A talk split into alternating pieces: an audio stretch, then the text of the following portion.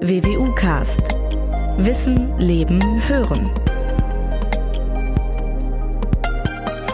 Ja, meine sehr verehrten Damen und Herren, liebe Hörerinnen, liebe Hörer, ich begrüße Sie zum Podcast der WWU Münster hier. Wir haben heute einen Gast aus der Psychologie und zwar Guido Hertel, das Dekan des Fachbereichs Psychologie und Sportwissenschaft und Professor für Organisations- und Wirtschaftspsychologie. Ich begrüße Sie. Guten Tag, Herr Hertel. Hallo, guten Tag.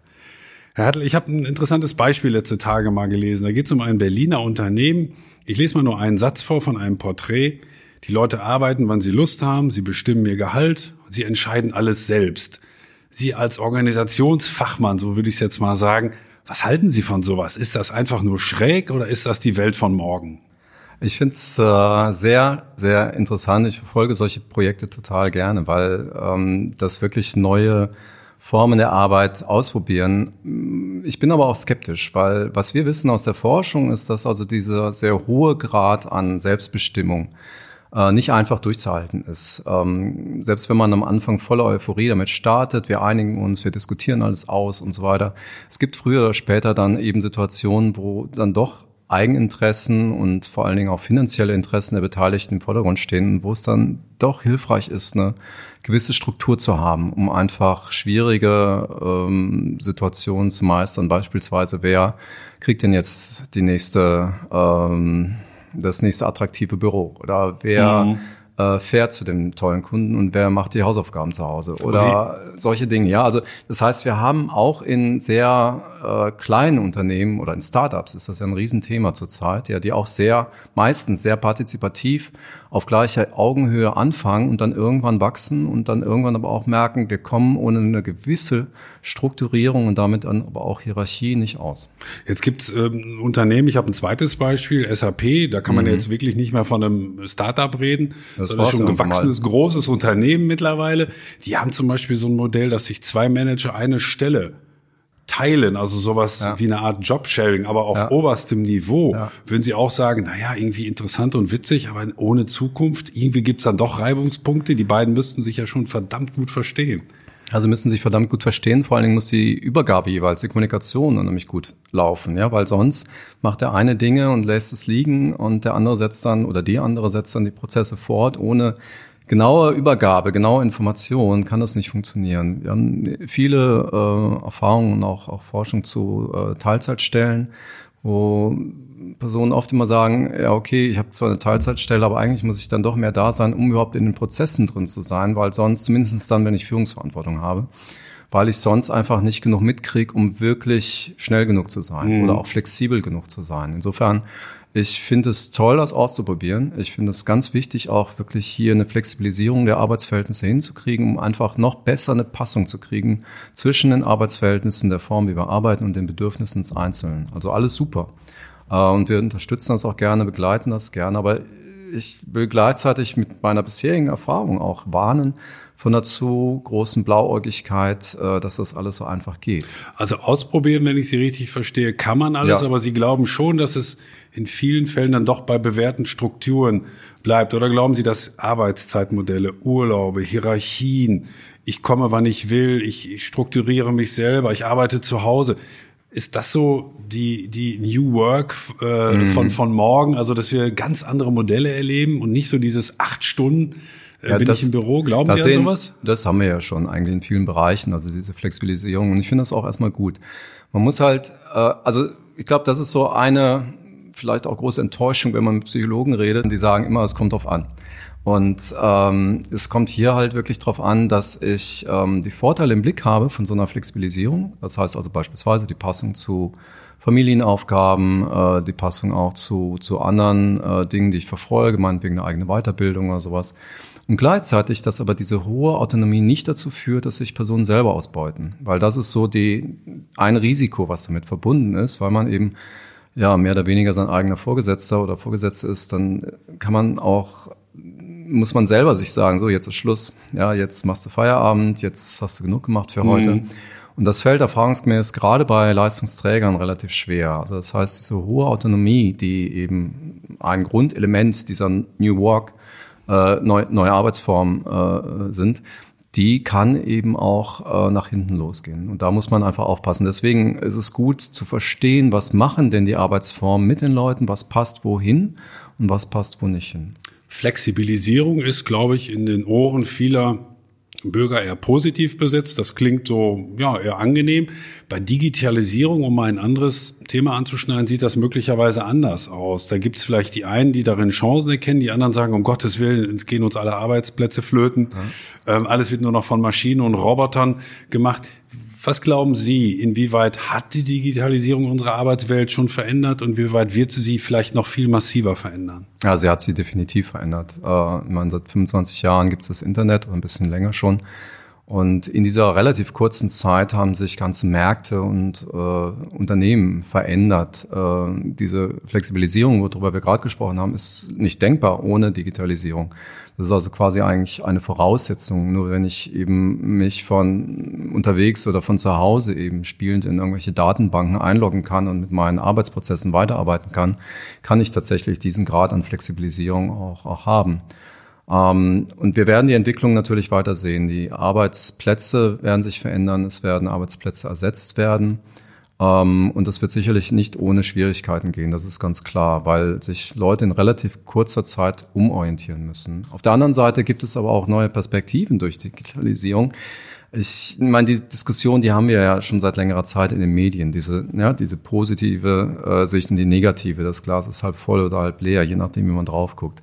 Ich glaube, es ist wichtig, diesen Prozess wirklich äh, gut zu begleiten, auch politisch zu begleiten und dafür zu sorgen, dass wirklich auch die Gruppen oder die auch Regionen Unterstützung finden, die durch diese Veränderung massiv betroffen sind und da wirklich auch entsprechend zu investieren, vor allen Dingen in die Weiterbildung zu investieren. Also Sie sind weniger jemand, wenn ich Sie richtig verstehe, der euphorisch mit diesem Thema umgeht, sondern aber auch keiner, der skeptisch damit umgeht und sagt, oh, das wird jetzt alles noch ja. stressiger für die Arbeitnehmer, ja. es wird alles komprimierter, der, der Zeitdruck wird größer oder tendieren Sie zu einer dieser beiden Seiten?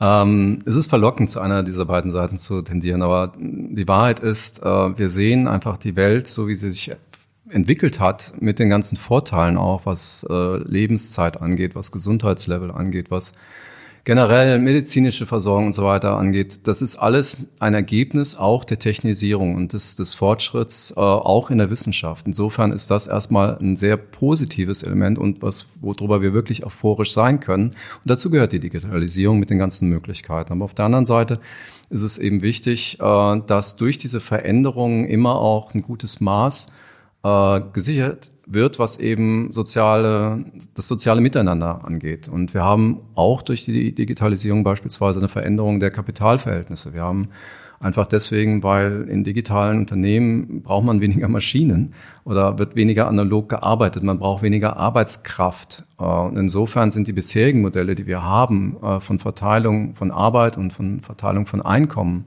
werden sehr stark verändert dadurch. Und das wiederum hat natürlich Konsequenzen. Und damit muss ich umgehen. Damit muss ich als Gesellschaft umgehen. Das können nicht einzelne Unternehmen alleine leisten, sondern da muss ich mit umgehen. Aber dafür brauche ich auch wissen, was macht das denn mit dem Einzelnen? Also wie bedeutsam äh, sind bestimmte Arbeitstätigkeiten? Wie leicht lernen und stellen sich Personen auch um, auch vom Selbstbild? Stellen Sie sich vor, Sie haben sind in einer Familie groß geworden, wo seit äh, Jahrzehnten alle Schlosser sind. Und sie verstehen sich als Schlosser aus dieser Familientradition her. Es gibt jetzt keine Arbeitsplätze mehr in diesem Bereich. Sie müssen also umschulen. Wie, wie, wie macht man das als Mensch? Ja? Und da kommt eben die Psychologie rein, äh, diese Veränderungspotenziale zu, zu sehen und dort eben zu unterstützen, wo tatsächlich eben das gefördert werden kann. Mhm. Sie sind ja auch jemand, der sich beispielsweise mit Arbeitsmotivation und Zufriedenheit ähm, beschäftigt, über die gesamte Lebensspanne hinweg beispielsweise. Sie sagten gerade schon, da muss man umschulen, da muss man sich möglicherweise auch neu motivieren. Das bringt mich zu der Frage, mal ganz grundsätzlich, bevor wir vielleicht ins Detail gehen. Wie motiviere ich Mitarbeiter eigentlich am besten? Gibt es da den einen oder anderen Trick oder Kniff oder würden Sie sagen, das braucht eigentlich jede Anerkennung, das brauchen wir alle? Wie, wie bekomme ich zufriedene Mitarbeiter hin? Ich glaube, das, das Effektivste ist wirklich eine sinnvolle Arbeitstätigkeit. Also es gibt so einen äh, Spruch, übersetzt ins Deutsche, ist ursprünglich im Englischen, aber übersetzt ins Deutsche heißt es so viel wie, wenn man motivierte Mitarbeiter haben möchte, dann muss man ihnen motivierende Tätigkeiten geben. Und ich glaube, dass das oft unterschätzt wird, dass Personen sicherlich auch durch finanzielle Anreize motiviert werden können. Und sicherlich spielt auch Chef-Chefin eine Rolle. Aber der Abholpunkt für die meisten Personen ist eigentlich das, was ich tagtäglich mache. Bin ich überzeugt davon, dass das sinnvoll ist, entweder in sich selber oder für andere Menschen, oder bin ich das nicht? Und diese Sinnstiftung, das ist äh, eine ganz wichtige Führungsaufgabe. Und wenn die gelingt, dann sind Personen, glaube ich, auch wesentlich mehr bereit zu investieren, beispielsweise in schwierige Arbeitssituationen oder auch mal äh, eine Durchstrecke durchzugehen, mhm. als wenn ich nur durch externe Anerkennung oder, oder finanzielle Incentive oder irgendwelche anderen Anreize halt motiviere. Also das heißt, die Arbeitstätigkeit an sich, hm. das ist, glaube ich, ein ganz wichtiger Aspekt, die sollte motivieren. Gibt es aus Ihrer Erfahrung heraus eigentlich dabei auch Unterschiede zwischen Männern und Frauen in Sachen Motivation? Braucht der eine mehr von dem, der andere weniger von jenem? Oder ist das dann wiederum bei allen gleich sinnstiftend, ist für alle naja, wir das haben, Motiv schlechthin? Ja, wir haben, wir haben äh, natürlich Geschlechterunterschiede die aber nicht aus meiner Sicht oder auch was wir in der Forschung gesehen haben, die sind jetzt nicht biologisch determiniert, sondern das hat viel mit Geschlechterrollen zu tun und wie wir uns gegenseitig sehen, wie sich Frauen und Männer selber sehen, was sie von sich erwarten. Wir haben also eine relativ stabile Tendenz, dass also Männer stärker in Bereichen äh, sich wohlfühlen oder sich selber sehen, die mehr durch Machen geprägt sind. Äh, mhm. Wir nennen das im Englischen Agency. Das heißt also Dinge bewegen, Dinge verändern und viel eben auch selber aktiv sein als Einzelperson. Während bei Frauen stärker im Durchschnitt, ja, also stärker im Vordergrund steht sowas wie äh, für andere was zu machen. Im Englischen heißt das communal. Das heißt also sich für andere einsetzen, sich, sich sorgen, sich kümmern, sich eben entsprechend auch für andere einsetzen und das ist ein leichter, jetzt auf Mittelwertsebene, ein leichter Unterschied. Das bedeutet überhaupt nicht, dass es also keine Frauen gibt, die sehr stark auf Klar. der einen Seite aktiv sind und umgekehrt. Sie, ne? ja. Mhm. Und man muss eben auch aufpassen, weil das ist wirklich äh, potenziell, ähm, das kann missverstanden werden, einfach als Grundlage für Diskriminierung. Das ist es sicherlich nicht sondern es ist rein beschreibend, wie wir im Moment Frauen und Männer erleben. Einfach mhm. auch, wenn wir das systematisch uns anschauen. Vielleicht ein, ein konkretes Beispiel. Wir sehen in äh, Forschungsarbeiten relativ stabil, dass äh, Männer wenn es um Verhandlungen geht, erfolgreicher verhandeln als Frauen, in, wenn man das misst an den finanziellen Ergebnissen, die dann rauskommen. Allerdings nur, wenn sich die Personen dann jeweils, wenn die also für sich selber verhandeln. Und da zeigt sich einfach dieser Effekt, dass also bei Männern eben diese, dieses Machertum und vor allen Dingen dieses potenziell auch aggressivere Auftreten das ist was, was bei Verhandlungen erstmal auch sich auszahlt. Also dieses geschlechtsrollenkonforme Verhalten, das äh, bringt da auch Vorteile. So, wenn wir das aber genauer anschauen, dann gibt es auch Verhandlungsweisen, die erfolgreich sind, die eher mit dieser stärker weiblichen Orientierung zusammenhängen. Zum Beispiel, wenn man für jemand anders verhandelt. Und das finden wir witzigerweise auch genau in empirischen Studien, dass wenn Frauen für jemand anders verhandeln, dann mhm. sind sie teilweise erfolgreicher, erfolgreicher. als Männer. Mhm. Also insofern, das ist das, was ich sagen möchte. Also diese äh, Geschlechterunterschiede, die wir finden, sind aus meiner Sicht nicht äh, festgemauert, sondern die sind veränderbar, beziehungsweise man kann auch selber damit eben umgehen und, mhm. und ein Stück weit eben auch selber versuchen, darauf Einfluss zu nehmen und entsprechend also bestehende Geschlechterunterschiede auch teilweise verändern. Ich will noch mal kurz auf den Begriff der Motivation zurückkommen. Man kann natürlich oder könnte man eigentlich auch auf dem Standpunkt stellen, na, jetzt bin ich der Arbeitgeber und ähm, ich bezahle den ja ordentliches Geld und jetzt soll er auch mal motiviert sein. Oder ist das zu kurz gegriffen, wenn ich Sie richtig verstanden ich habe? Ich glaube, das ist wirklich sehr oldschool. Also das kann man, glaube ich, heute eigentlich nicht mehr machen, sondern wir haben eigentlich eine Situation, wo der, äh, also in Deutschland, in, in vielen anderen Industriestaaten, wo der Markt eigentlich bestimmt wird durch die Bewerber, nicht mehr durch die Arbeitgeber, weil wir einfach einen Fachkräftemangel in sehr vielen Bereichen haben. Das heißt also, dass die Arbeitgeber sich anstrengen müssen und entsprechend mehr bieten müssen. Für mich ist das eine sehr positive Entwicklung, weil das dazu führt, dass die Bedürfnisse der einzelnen Berufstätigen halt wesentlich stärker in den Vordergrund kommen. Und dass also sich Berufstätige auch mehr darauf einlassen können, dass ihnen eben auch entsprechend sinnvolle und, und gut gestaltete Arbeitsumgebungen, Arbeitsbedingungen mhm. angeboten werden, beziehungsweise Weiterbildungsmöglichkeiten äh, angeboten werden, Flexibilisierung angeboten wird. Und das ist, glaube ich, das, was heute eben auch angemessen ist, was man machen muss. Wenn man als Arbeitgeber sich nur darauf verlässt, dass also das Gehalt alleine ausreicht, dann wird man Zu nicht in der Lage sein, ja, man wird nicht in der Lage sein, die Leute zu halten. Würden Sie mir zustimmen? Ich habe auch so eine eigene Theorie, die so sinngemäß lautet, es geht im Berufsleben den meisten Menschen vernünftigerweise um Anerkennung. Und Anerkennung kann ich auf vielfache Art und Weise spenden, indem ich ein Lob ausspreche, indem ich jemandem ein wichtiges Projekt übertrage, indem ich ihn auf eine Dienstreise schicke, indem ich ihm mehr Geld zahle. Aber irgendwie läuft meiner Beobachtung nach, aber widersprechen Sie mir gerne, immer auf Anerkennung hinaus. Dieser Begriff scheint mir für mich persönlich so zentral zu sein. Sie sind der Fachmann. Was halten Sie von dieser Küchenlaien-Theorie? Ich finde die gut. Also ich äh, denke, da ist sehr viel dran. Äh, ich würde natürlich nicht jetzt das auf einen Punkt äh, reduzieren wollen, sondern es gibt viele andere Faktoren, die da noch reinspielen. Aber Anerkennung ist ein ganz, ganz wichtiger Punkt. Äh, wenn man so will, das, was ich vorhin betont hatte, dass die Arbeitstätigkeit in irgendeiner Form sinnhaft ist oder sinnvoll ist, äh, das hängt sehr eng zusammen mit Anerkennung, weil wenn ich gerade was mache, was halt sehr sinnvoll ist für andere, dann bekomme ich eben Anerkennung, wenn ich eben entsprechend den Anforderungen halt gerecht werde.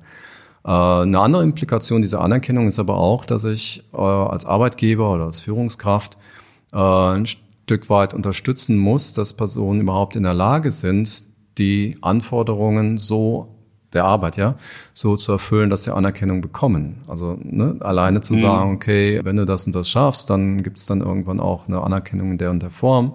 Die Personen sind aber heillos überfordert, dann wird das sicherlich auch nicht motivierend sein, sondern die Personen werden, also Berufstätige werden das ab und zu probieren, wenn sie dann sehen, okay, das, das geht einfach nicht, das kann nicht gehen, die Ziele sind viel zu hoch, der Stress ist zu hoch, äh, ich äh, werde, äh, sehe meine Familie kaum noch.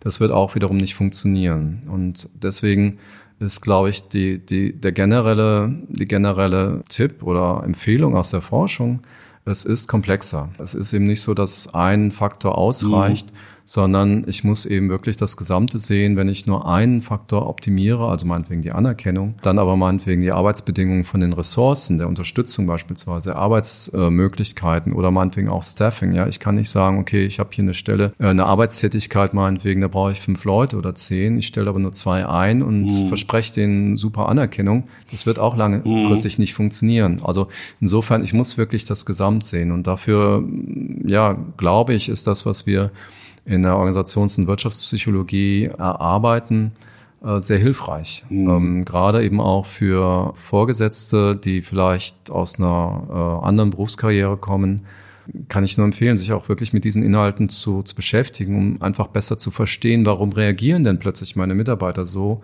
wie ich gar nicht dachte, dass sie reagieren. Ja, also ich, ich lobe doch einmal im Jahr. Ja, oder das müsste doch reichen. Das müsste doch reichen, ja. So, ne?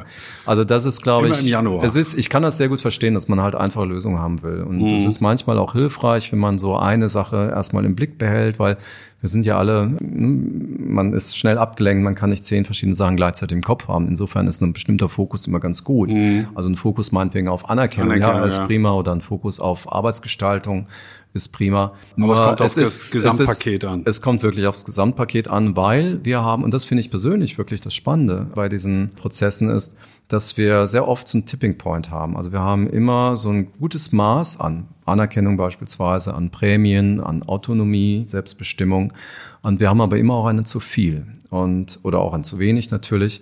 Aber das heißt, es kommt immer auf eine gute Dosierung an. Und das ist eigentlich die Kunst von guter Führung oder auch von guter Arbeitsgestaltung, dass ich halt schaue, dass eben die Mischung so stimmt. Mhm dass sie den, den Bedürfnissen entspricht, aber auch Wachstumspotenzial beinhaltet. Ist das auch etwas, warum man möglicherweise als Organisationspsychologe, wie Sie einer sind, ich sage jetzt mal etwas komisch, als Feuerwehrmann in Unternehmen gerufen wird und sagt, irgendwas stimmt bei uns nicht. Herr Hertel, können Sie mal drauf gucken, was stimmt bei unserer Mitarbeiterführung nicht? Oder anders gefragt, von wem profitiert Organisationspsychologie? Von wem werden Sie gerufen? Wem können Sie helfen? Also das ist sicherlich ein äh, großer Anwendungsbereich, äh, wenn es also nicht rund läuft und eben entsprechend dann eine differenziertere Diagnose oder eine systematischere vor allen Dingen Diagnose erforderlich ist, um zu sehen, okay, wo, wo hängt es gerade, was braucht's. Da ist sicherlich die Organisationspsychologie äh, sehr gut, einfach mit den entsprechenden Instrumenten, die wir haben, den Modellen, dem Know-how.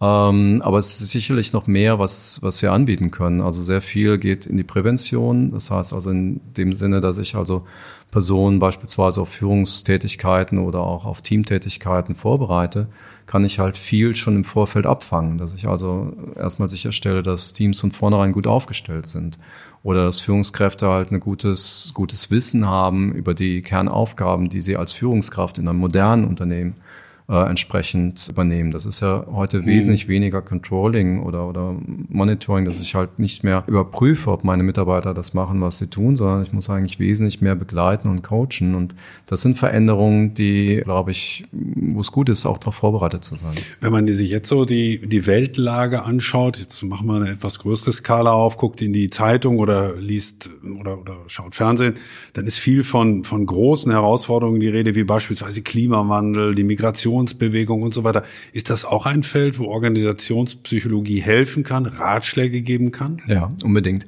Also ich sehe das als eine der zentralen Aufgaben, äh, zumindest für uns in Münster, dass wir also diese aktuellen Herausforderungen aufgreifen. Wir leben in einer Zeit von massiven Veränderungen und zwar sehr schnellen Veränderungen, wenn man schaut, wie sich die Welt verändert hat in den letzten 20, 30, 50 Jahren dann haben wir nicht nur im Arbeitsleben, sondern auch in dem drumherum, also äh, beispielsweise, ne, Sie hatten es angesprochen, Klimasituation, ähm, Migrationssituation, Migration, Demografie, Veränderungen und ähnliches. Wir erleben Veränderungen, wo die Menschheit als Ganzes so gut wie keine Erfahrung mit hat, wie man damit umgeht. Weil wir waren noch nie im Durchschnitt so alt. Wir waren noch nie so viele Menschen auf diesem Globus. Wir hatten noch nie so eine große Ressourcen, ja, Verbrauch, um es mal neutral zu, zu bezeichnen, wie heute. Wir waren noch nie so vernetzt wie heute und, und, und. Also es gibt sehr, sehr viele Veränderungen. Und ich glaube, wir tun gut daran, eben nicht mit einer einfachen Trial and Error, Versuch- und Irrtumsstrategie daran zu gehen, wie lösen wir das oder wie gehen wir damit um, sondern ich glaube, wir sind gut beraten, eben das, was wir an Wissen auch nutzen und anbieten können, entsprechend für diese äh, Lösung der Probleme zu, zu Können wir das an einem Beispiel nehmen. vielleicht mal durchexerzieren oder versuchen durchzuexerzieren? Denn es klingt ja erstmal weit voneinander entfernt. Klimawandel ja. und Organisationspsychologie. Ja. Wie, wo sind da die Schnittmengen? Wo können Sie ansetzen oder wo kann das Fach oder die Vertreter des Fachs ansetzen? Ja, es geht also ganz banal erstmal los, dass ich äh, mir natürlich überlegen äh, kann und muss, wie kann ich bestimmte umweltschonende oder ressourcenschonende Verhaltensweisen im beruflichen Alltag umsetzen? Wie kann ich sicherstellen, dass also bestimmte Vorgaben oder, oder Eigeninitiative belohnt und gefördert wird? Also dass ich einfach meine, meine Mitarbeiter dazu bringe, eben entsprechend ähm, weniger Material zu verbrauchen oder äh, über Wiederverwendung von Materialien nachzudenken, Dienstreisen zu reduzieren ähm, Meetings zu reduzieren, alles das, was äh, letztendlich Umwelt oder Ressourcen belastet, zu reduzieren und über Alternativen nachzudenken und dies dann eben entsprechend auch zu realisieren, in den Alltag umzusetzen. Das ist auch ein Teil von Psychologie im mhm. Unternehmen, in Organisationen. Das ist also ein wichtiger Prozess. Ein weiterer Prozess, der in diese Richtung geht, ist das Ganze dann auf die nächste Ebene zu bringen, zu sagen, okay, wie kann ich quasi Vorschlagssysteme etablieren, die Innovationen, die also aus einzelnen Arbeitsbereichen kommen, zur Verbesserung meinetwegen der Umweltbilanz, um die möglichst schnell ins Top-Management zu bringen und das dann eben auch wiederum aufzugreifen. Mhm. Ich kann auf Top-Management-Ebene entsprechend Entwicklungsmaßnahmen, Kreativitätsinputs geben, um eben auch hier entsprechende Veränderungen zu unterstützen, zu stärker umweltschonenden, ressourcenschonenden Verhalten und ich kann auf Organisationsebene ansetzen und Change-Prozesse, die, ja, wir haben hier in Münster das Thema Batterien in der letzten Zeit sehr präsent. Wenn das beispielsweise ein Thema ist, dass ich meinetwegen als Automobilhersteller auf alternative Antriebswege umstelle, dann ist das ein riesen Change-Prozess. Und den wiederum zu begleiten, das ist eben auch eine wesentliche Aufgabe von Organisationspsychologie, weil ne, da wird wahnsinnig viel auch mhm. an Ängsten, an Sorgen freigesetzt, mhm. auch an, an Motivationserfordernissen, sich auf neue Technologien einzustellen, neue Dinge zu lernen, eigene als, also für den Einzelnen auch, auch auf äh, Organisationsebene, aber für den einzelnen Mitarbeiter auch wiederum, ja, bekannte Kompetenzen aufgeben zu müssen. Das ist ein massiver Eingriff in die eigene Biografie Und das zu begleiten, zu unterstützen, ist auch. Und das würde auch bei dem großen Thema Migration, sehen Sie da auch Ansatzpunkte, Kooperationspunkte? Ähnliches. Ja, ja. Das ist ein sehr wichtiges Thema, äh, was uns sicherlich noch viele Jahre begleiten wird. Wir haben hier in Münster angefangen, verschiedene Arbeitsbereiche der Psychologie zusammenzubringen, um überhaupt erstmal konkreter zu verstehen, was macht Flucht eigentlich mit Personen. Das heißt also der Umstand, dass ich nicht freiwillig mein Heimatland verlasse, sondern letztendlich aufgrund werden. von Krieg oder von Verfolgung mhm. gezwungen werde. Von daher auch nicht unbedingt freiwillig eben in dem Land, äh, wo ich dann in dem Gastland, beispielsweise in Deutschland bin. Was macht es mit Personen und, und in, inwiefern muss ich das berücksichtigen, wenn ich Integration eben entsprechend unterstützen will? Und das ist äh, was, wo wir jetzt gerade eben auch arbeiten und das eben auch mit Bezug dann auf Integration bei der Arbeit, weil mhm. Arbeit ist ein sehr wichtiger Lebensbereich. Mhm. Sport und Arbeit sind eigentlich so die wichtigsten Integrationsstationen aus meiner Sicht erstmal, wenn Personen eben in ein neues Land kommen. Und äh, wenn man das unterstützen will und da eben entsprechend auch eine langfristige Perspektive aufbauen möchte, was muss ich tun letztendlich? Einerseits auf Seiten der migrierenden Personen, was muss ich aber auch tun eben auf Seiten der äh, Berufstätigen, der Vorgesetzten, um eben entsprechend eine Sensitivität für andere äh, Bedürfnisse oder andere Erfordernisse entsprechend zu, zu wecken und, und da auch zu informieren und eben entsprechend die Person darauf vorzubereiten. Und das ist, glaube ich, was, wo wir noch relativ viel dazulernen müssen, weil eben jemand, der unfreiwillig, äh, wir nennen es im, im Fachsprech ist das Forced Migration, also mhm. Migration gezwungenermaßen. Mhm. Das sind viele Faktoren, die eben die, die Psychologie wirklich sehr stark verändern, also quasi die Zeitperspektive oder die, die das Selbstgefühl, das, das Selbstwertgefühl auch als wenn jemand eben freiwillig in ein anderes Land geht, um sich beruflich weiterzuentwickeln oder was auch immer. Und das ist sehr wichtig zu berücksichtigen, damit äh, Integration gelingt. Weil es so große Themen sind, äh, bringt mich das zu einem kleinen Exkurs, wenn Sie gestatten. wo man nämlich ja im Moment feststellt, dass die Psychologie an den Universitäten einen wahren Boom erleben seit mehreren Jahren. Wir hatten noch nie so hohe Einschreibezahlen, sehr, sehr viele Bewerber. Aber ich lerne jetzt auch, es gibt auch sehr große Felder, die man mit der Psychologie bearbeiten kann oder hilfreich sein kann. Ist das auch ein Grund für diesen Boom, dass viele Leute, junge Leute auch wissen, das ist ein Zukunftsfeld? Also ich würde sagen, auf jeden Fall. Ähm, ich würde mir auch wünschen, dass noch mehr bekannt wird, oder ist, was halt mit der Psychologie wirklich auch adressiert werden kann. Wir haben sehr, sehr viele Fragen, die mit der Psychologie behandelt werden, wo wir aktiv Forschung zu machen, demografische Veränderungen bei der Arbeit, nicht nur bei der Arbeit, aber eben auch im Arbeitskontext. Hier gibt es beispielsweise viele Mythen, die, die einfach falsch sind, wo es wichtig ist, sich empirische Forschung zu anzusehen. Wir haben andere Bereiche, wo wir äh, zu forschen, einige haben wir schon besprochen. Das heißt, Psychologie ist wesentlich mehr als nur die klinische Psychologie oder nur die Psychotherapie. Wir werden im, ja, im Allgemeinen schon sehr schnell eben mit Psychotherapie gleichgesetzt mhm. nach wie vor. Und diese anderen Berufsperspektiven oder Anwendungsmöglichkeiten der Psychologie, die sind noch, also ich würde mir wünschen, ich würde nicht sagen, sie sind nicht unbekannt, aber ich würde mir wünschen, sie werden noch bekannter, weil wir beispielsweise, wenn es also um politische Entscheidungen geht, ist die Psychologie noch nicht so präsent, wie ich mir das eigentlich vorstellen könnte, wenn es also darum geht, Interventionen um, äh, umzusetzen, beispielsweise im Bereich Klimaschutz, aber meinetwegen auch im Umgang mit Minderheiten oder mit Veränderungen eben nicht nur bei der Arbeit, sondern auch im, privaten Bereichen durch Digitalisierung, durch künstliche Intelligenz. Großer Bereich, äh, den die Psychologie auch behandelt, ist eben die Schnittstelle zwischen Computertechnologie und dann eben auch künstliche Intelligenz und Menschen und das betrifft betrifft jetzt nicht nur eben äh, die Frage, wie muss meinetwegen eine Schnittstelle, also das Bedienungsfeld äh, von, von äh, Maschinen gestaltet sein oder von Computern gestaltet sein, sondern auch, was bedeutet es denn, wenn meinetwegen Führungsentscheidungen, Managemententscheidungen nicht mehr durch eine Führungsperson, durch, sondern durch einen Algorithmus gefällt mhm. wird. Ja, was, was für Möglichkeiten bringt virtuelle Realität für Arbeitsprozesse beispielsweise. Wir, wir machen ein Projekt, wo wir uns meinetwegen anschauen, inwiefern Teamarbeit nicht durch den Einsatz von virtueller Realität optimiert werden kann. Wir denken bei Technologie immer schnell erstmal so an die Schwierigkeiten, die wir mit verbunden sind, weil es eben anders ist. Was wir in Münster gerne uns anschauen, sind die Chancen, die also in diesen Veränderungen drin stecken und wie man diese Chancen zusätzlich unterstützen kann. Virtualität mhm. beispielsweise. Äh, wenn ich mit Personen gemeinsam ein Produkt entwickle, dann kann das von Vorteil sein, wenn ich also sehr konzentriert mit dieser Person in derselben Welt zusammenarbeite, als wenn ich beispielsweise ja im selben Raum arbeite oder sogar eben nur mit einer Videokonferenz oder am Telefon mit, mit anderen Personen zusammenarbeite. Also das heißt, die Gestaltung, die durch künstliche Umwelten, virtuelle Realitäten möglich sind, die haben wir noch gar nicht ganz verstanden, äh, um da wirklich auch die positiven Potenziale zu mhm. nutzen. Sehr, sehr spannend, vielleicht das noch schnell.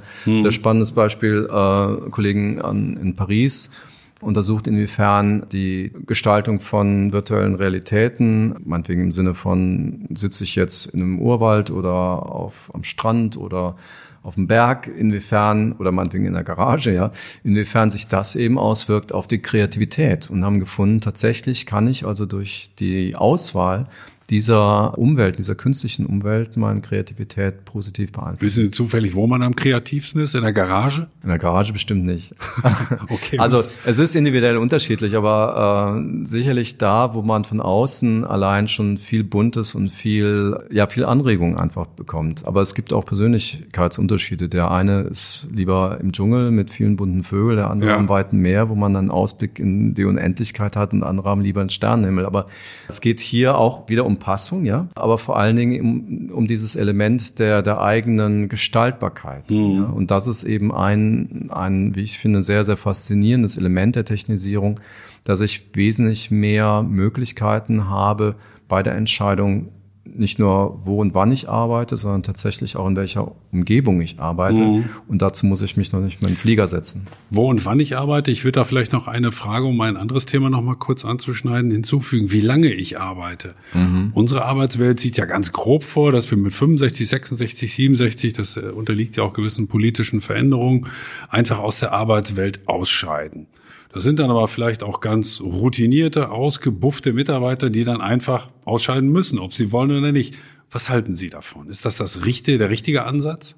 Also ich bin ein absoluter Fan von der Flexibilisierung, auch gerade hier. Ich meine, wenn wir uns anschauen, wie Selbstständige arbeiten, wie Personen früher gearbeitet haben, also diese, diese sehr harte Ruhestandsregelung, äh, Vollzeit bis 65 meinetwegen. Ich meine, heute ist es in der Praxis früher, aber Vollzeit eben bis zu einer bestimmten festgelegten Grenze und danach gar nicht mehr, also mhm. sehr abrupte. Das ist äh, ja letztendlich eigentlich nichts, was sich Personen selber suchen, sondern das hat was zu tun mit Organisation von Arbeit und mit Verwaltung von eben entsprechenden Ruhestandsfinanzierungsmodellen, ja. Und äh, insofern ist das, glaube ich, aus psychologischer Sicht nicht so gut wie ein stärker generischer Prozess, wo ich also langsam reduziere, ein Stück weit eben auch selber mitbestimme, wie ich reduziere.